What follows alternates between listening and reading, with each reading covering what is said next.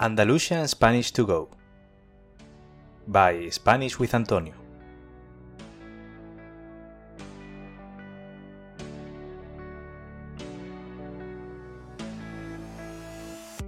Hola a todos y a todas. ¿Qué tal? ¿Cómo estáis? Bienvenido al episodio número 37 del podcast Andalusian Spanish to Go. El podcast para estudiantes de español de nivel intermedio y avanzado que quieren progresar con su español a través de materiales auténticos e interesantes y escuchando un acento muy peculiar de la lengua española, el andaluz. Si esta es la primera vez que escuchas este podcast, me presento. Yo soy Antonio, profesor de español y fundador de Spanish with Antonio, una plataforma con la que pretendo ayudar a estudiantes que, como tú, sienten pasión por la lengua y cultura española. En el episodio de hoy tenemos a una invitada muy especial. Se llama Silvia. Viene de Barcelona, pero vive en Francia desde hace años. Silvia también es profesora de español con su propio proyecto Profeolé. Pero no solo eso, también es mentora y se dedica a ayudar a otros profesores a dar forma a su proyecto educativo y a hacerlo de una forma sana y enriquecedora. Con ella vamos a hablar sobre qué implica emprender y cómo de importante es enfrentar la vida con una buena mentalidad si aprendes solo la mitad de lo que yo he aprendido de Silvia, escuchar este episodio te habrá merecido la pena. Pero primero te anuncio algo que me hace mucha ilusión. Sois muchos los que me habéis dicho que os encantaría hacer el programa Descubre España en español. ¿Recuerda este programa? Si quieres saber más sobre él, puedes escuchar el episodio 31 del podcast. Básicamente es un programa con el que podrás visitar España desde tu casa. Y lo más importante, hacerlo con la perspectiva de un nativo, aprendiendo aspectos culturales que solo puedes conocer si vives en el país y si te relacionas con españoles. Por eso he estado trabajando en transformar el programa en un curso online que puedas hacer poco a poco, a tu ritmo y de forma autónoma. También he incorporado nuevo contenido al curso para que tengas una visión aún más completa del país. Si quieres saber todas las novedades sobre este curso y cuándo podrás inscribirte, apúntate a mi newsletter, que es otra forma de incorporar el español a tu rutina. Y ahora te dejo con la charla que tuve con Silvia. Bueno, Silvia, la primera pregunta que quiero hacerte es ¿cuánto tiempo llevas siendo emprendedora? Llevo unos cuantos añitos. Empecé a ser emprendedora y además oficialmente autónoma en Francia en 2016. El 1 de octubre de 2016, si quieres saber la fecha exacta. Ajá. Vale. ¿Y qué te llevó a dar ese paso del emprendimiento ese 1 de octubre de 2016? Yo empecé en el emprendimiento un poco por casualidad y por querer probar. Me explico. Yo era profesora de instituto, profesora de español. Lo fui durante siete años, una experiencia maravillosa. Eh, una de las mejores escuelas de profes es estar en un instituto por lo menos a mí eso me pareció. Y eh, por el trabajo de mi, de mi chico nos íbamos a mudar. Y esta idea de ponerme a mi cuenta siempre me había llamado la atención y dijo, bueno, ahora que nos mudamos, era en la otra punta de Francia, digo, mira, pues es el momento, voy a probarlo. Total, volver a los institutos, siempre estoy a tiempo. Y es ahí cuando decidí empezar a vender mis servicios como profesora de español. O sea, que tú venías directamente de ser profe, profe, de pelearte con los niños en, clase y pasaste luego tu vocación de la enseñanza a un negocio propio. Sí, sí, yo bueno, yo vengo, yo siempre digo que soy mucho más, eh, me identifico mucho más con el rol pedagógico que lingüístico. eh, porque es profesor de idiomas, tiene como estas dos facetas. Luego, si entramos en emprendimiento, tiene muchas más. Pero yo eh, en Barcelona, porque yo soy de Barcelona, yo era ya profesora de escuela. Yo mis estudios son de pedagogía, magisterio. Entonces yo ya venía de ahí. Cuando llegué a Francia dije, no, no, yo quiero continuar en la educación. A mí me da igual que enseñar. A mí lo que me encanta es enseñar y, la capacidad que tiene el ser humano de aprender en cualquier situación, cualquier edad. Y eso sí que es algo que me sigue alucinando hoy en día. Totalmente. Qué bonito, ¿no? Es verdad que a cualquier edad podemos aprender y podemos aprender algo nuevo. O sea que a ti lo que realmente te gustaba era la pedagogía, ¿no? Eh, el enseñar. Sin embargo, es interesante porque luego cuando comenzaste a ser emprendedora, imagino que había un montón de cosas que no habías aprendido en tus estudios de pedagogía, ¿no? Competencias eh, que necesitas saber para emprender, para montar tu propia empresa.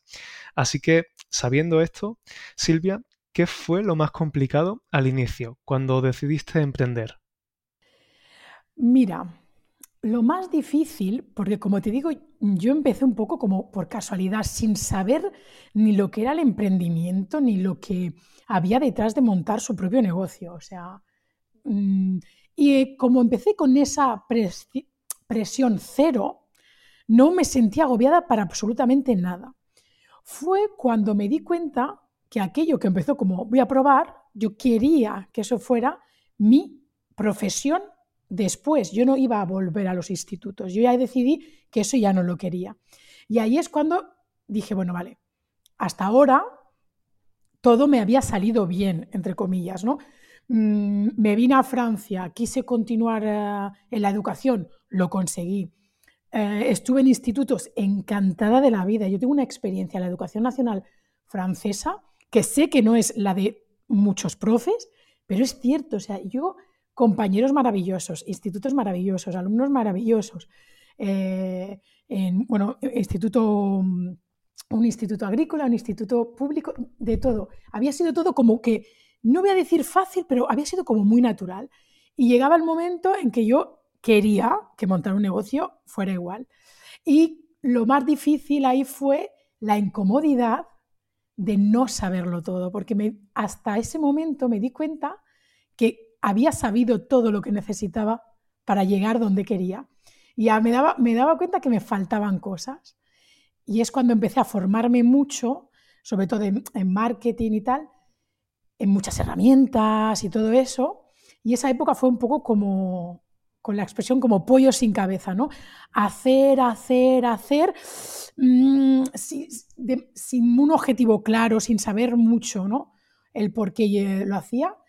Y lo que mm, me llevó verdaderamente a poder vivir bien de mi negocio, estar tranquila, tener cierta paz y cierta estabilidad dentro de, la incertidumbre del emprendimiento fue el, el trabajar también la mentalidad. Qué bien que empezaras este camino del emprendimiento un poco sin presión, como tú has dicho, porque creo que desde esa perspectiva se ve todo de forma un poquito más diferente porque al final, si estás probando, es un poco como un juego que estás viendo si te funciona o no te funciona, ¿no? Porque es verdad que cuando comienzas y cambias de ser un profe, digamos, al uso, es decir, un profe normal, a ser un profe online con todo lo que conlleva, tienes que aprender un montón de cosas, marketing, han mencionado, venta, etcétera.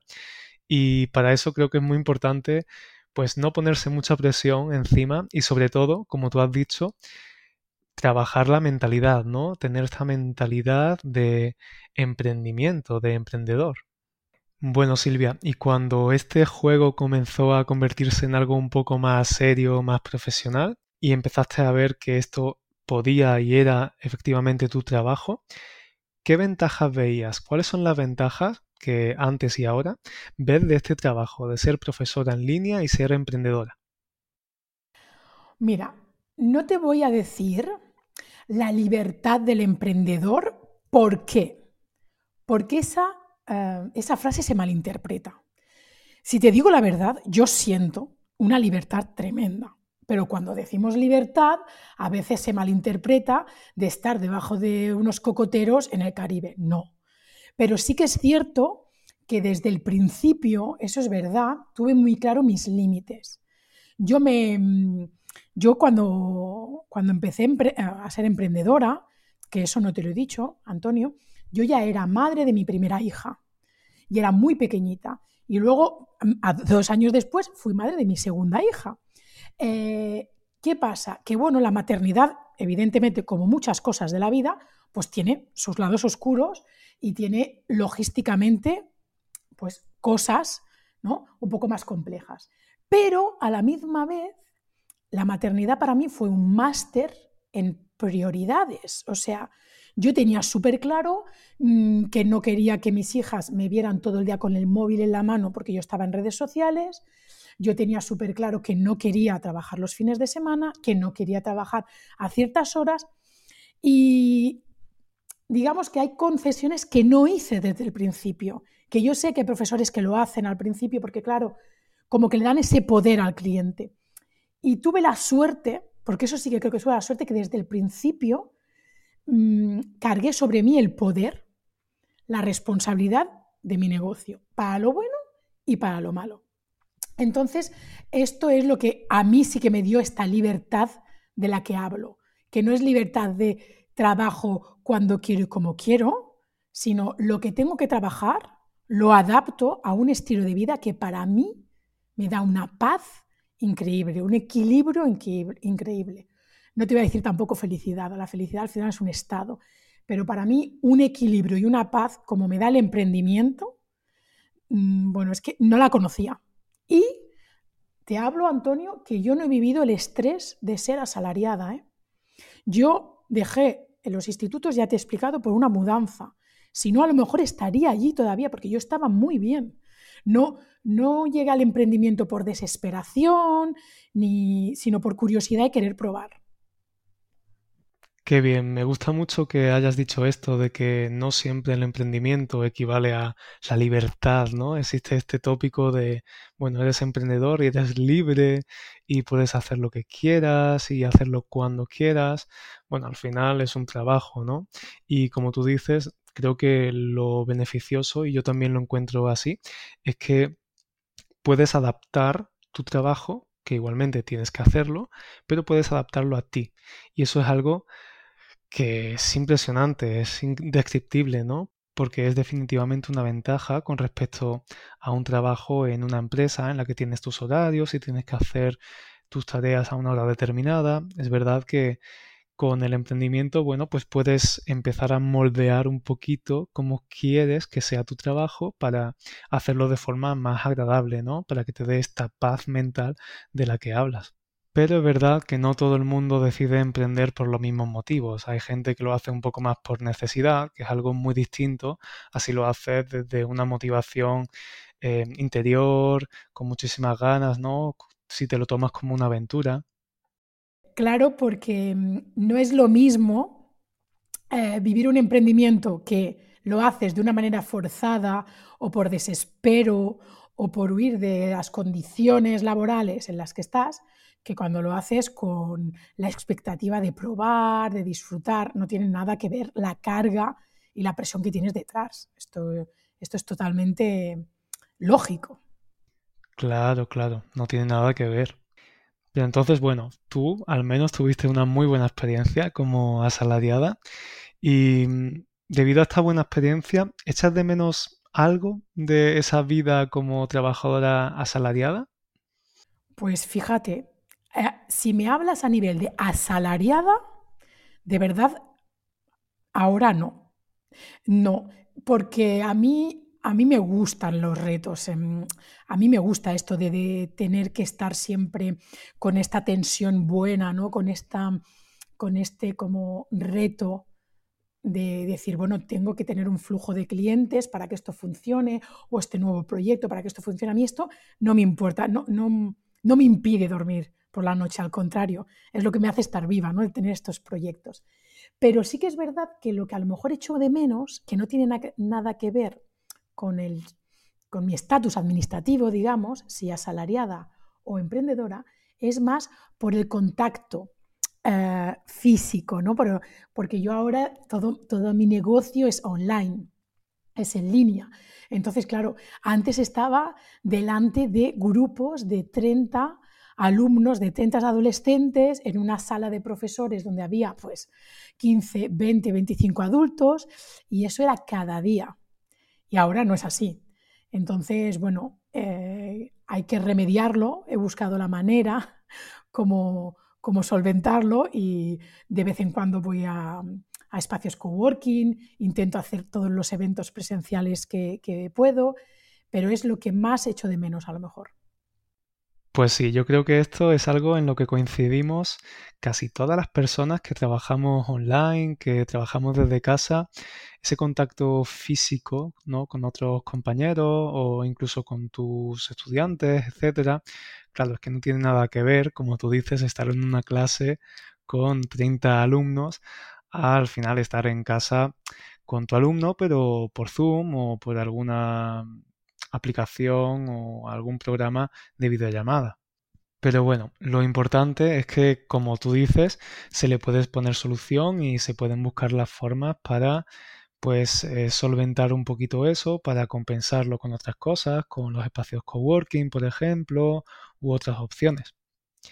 Pero por otra parte, Silvia, y ya esto es un poquito diferente, pero yo tengo la sensación también que en España no tenemos realmente una cultura emprendedora o incluso en los colegios o la sociedad en general no tiene esta mentalidad del emprendimiento, del crear tu propia empresa y por eso precisamente es por lo que creo que mm, hay que trabajar mucho la mentalidad cuando decides montar tu propio negocio, ¿no? Entonces yo te quería preguntar a ti, ¿qué papel crees que tiene la mentalidad cuando uno emprende? Para mí es, total la importancia. Una cosa es la decisión de emprender, ¿no? Tú emprendes y luego lo que te encuentras pues es otra cosa. Pero yo sí que diría que la mentalidad es lo que hace que tú vivas las circunstancias que sean de otra manera em, y que te posiciones ante esas circunstancias que son las que son de otra manera que te centres más en lo que es eh, enfocarse en una solución o enfocarse en un progreso que mm, comerse la energía buscando la causa y, mirando hacia detrás. Que eso no es solo algo, la mentalidad no es algo solo que ayuda al emprendimiento. ¿eh?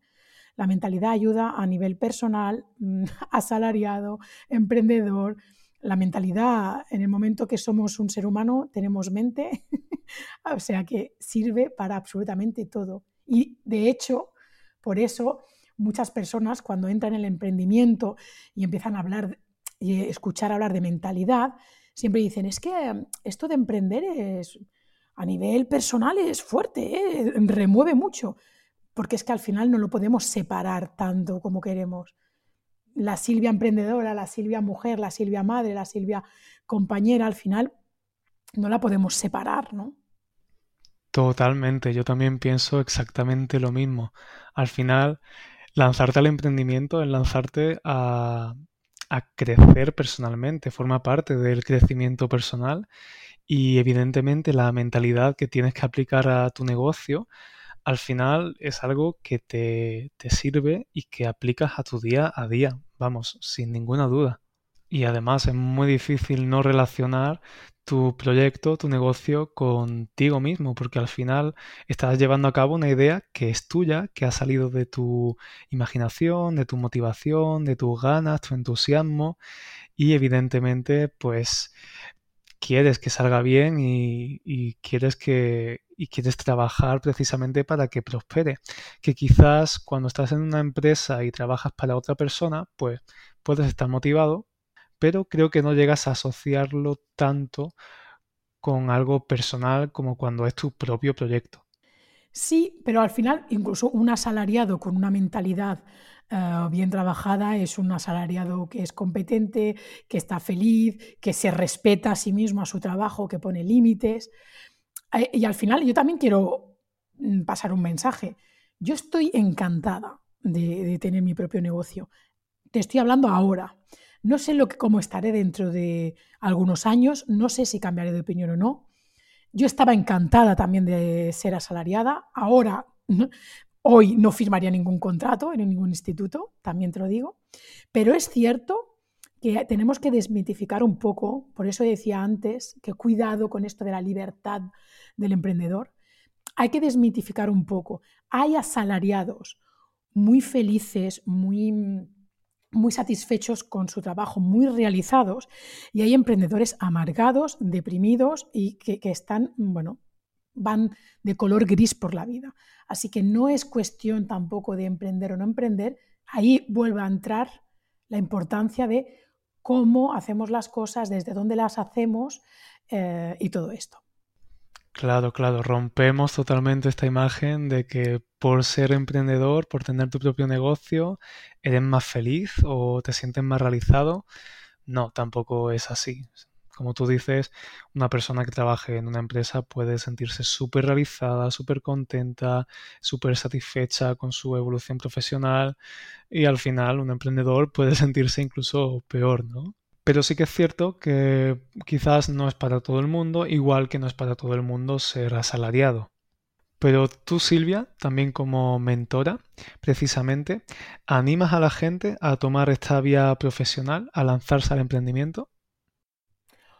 No, yo animar no animo a nadie, ni a que emprenda, ni a que no emprenda, ni a, mm, ni a que sea asalariado o que haga esto. Yo lo que animo a la gente es que verdaderamente piense em, qué es lo que quieren, ¿vale? Y que tampoco les, les, corte o se, sienten, se sientan menos porque eso que quieran pase por ser asalariado, está perfecto.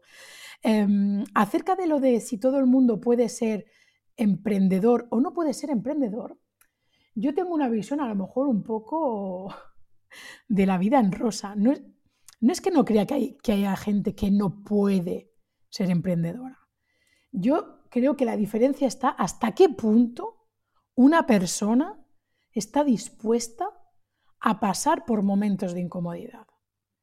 Y hasta qué punto una persona va a decir, bueno, vale, esto, esto, esto, quiero llegar a este punto, sé que hay estas cosas que no quiero ceder, sé que hay estas que son necesarias y tomo una decisión, me responsabilizo y ahí está la persona que va a llegar a un emprendimiento y que puede emprender, es la que está dispuesta a pasar por esta incomodidad a pesar de muchas cosas. Y si esta incomodidad está en, está en, romper creencias o estar en, en hacer cosas que nunca habían pensado o estar en pensar de una manera diferente a como lo han hecho hasta ahora, pues seguramente. Pero para mí, ¿estás dispuesto a pasar por esta incomodidad? ¿Estás dispuesto a, buscar algo que no sean excusas? Evidentemente, mm, si tú te quieres dedicar de manera, eh, tener tu negocio en algún ámbito que tú no tienes conocimientos ni experiencia, evidentemente yo ya esto mm, lo descarto. Pero si tú quieres algo que tú ya sabes hacer, que, que tú ya estás preparado, tienes los conocimientos y la experiencia, pero ahora lo quieres hacer propio, tu negocio, yo creo que está en tu capacidad de pasar por esa incomodidad. Pues sí, al final todos sabemos mucho sobre algo, somos expertos en un tema y es muy bonito cuando esa experiencia la haces propia y la materializas en un proyecto que es tuyo. Así que si alguien tiene una muy buena idea y quiere llevarla a la práctica y tiene las herramientas para ello, pues, ¿por qué no, no? Pero bueno, ahora Silvia, vamos a ir cerrando este episodio. Así que antes de terminar, ¿se te ha quedado algo en el tintero? ¿Querrías añadir algo más? Pues, ¿qué añadiría más? Bueno, añadiría para... Mm, hay una cosa, como te he dicho antes, ¿no? que yo, yo lo que tengo muy, muy arraigado es esta parte como pedagógica, el enseñar y todo esto, eh, más allá de las didácticas o las diferentes metodologías, ¿no? Lo que es el enseñar, el aprender. Y es verdad que yo creo que hay dos cosas en esta vida que hacemos desde que nacemos hasta nuestro, bueno, nuestro último suspiro, ¿no? Nuestro último soplo, que es respirar y aprender, porque da igual, nunca dejamos de aprender. La vida nos enseña constantemente. Entonces, me gustaría lanzar este mensaje, si aprender es tan importante, me encantaría que se valorizara esta profesión tan bonita que, que hay alrededor de la enseñanza. Muchas, no hay solo una, no solo profesores, hay, hay muchos, muchas profesiones alrededor de la enseñanza y me encantaría que se valorizaran, porque como ya sabes, mi, mi frase es que vivir bien enseñando es posible y los, los primeros que tenemos que respetarlo somos los que estamos dentro de este mundo maravilloso de, de la enseñanza. Qué bien, qué bien. Bueno, pues con estas palabras damos por concluido este episodio y yo a ti Silvia pues te quiero agradecer muchísimo el haber venido y habernos enseñado tantas cosas. Gracias a ti y muchas gracias a todos los que se han quedado hasta el final del podcast a escucharnos. ¿Qué tal? ¿Verdad que es una mujer inspiradora? ¿Se te ha encendido a ti también la bombillita del emprendimiento? Pues si quieres aprender más sobre mentalidad escuchando español, te animo a que no te pierdas el taller que ha impartido Silvia sobre mentalidad. Te dejo el enlace para acceder a la grabación del taller en las notas del episodio. Gracias por compartir este ratito conmigo una semana más. Espero que hayas aprendido mucho con este episodio y sobre todo que lo hayas disfrutado.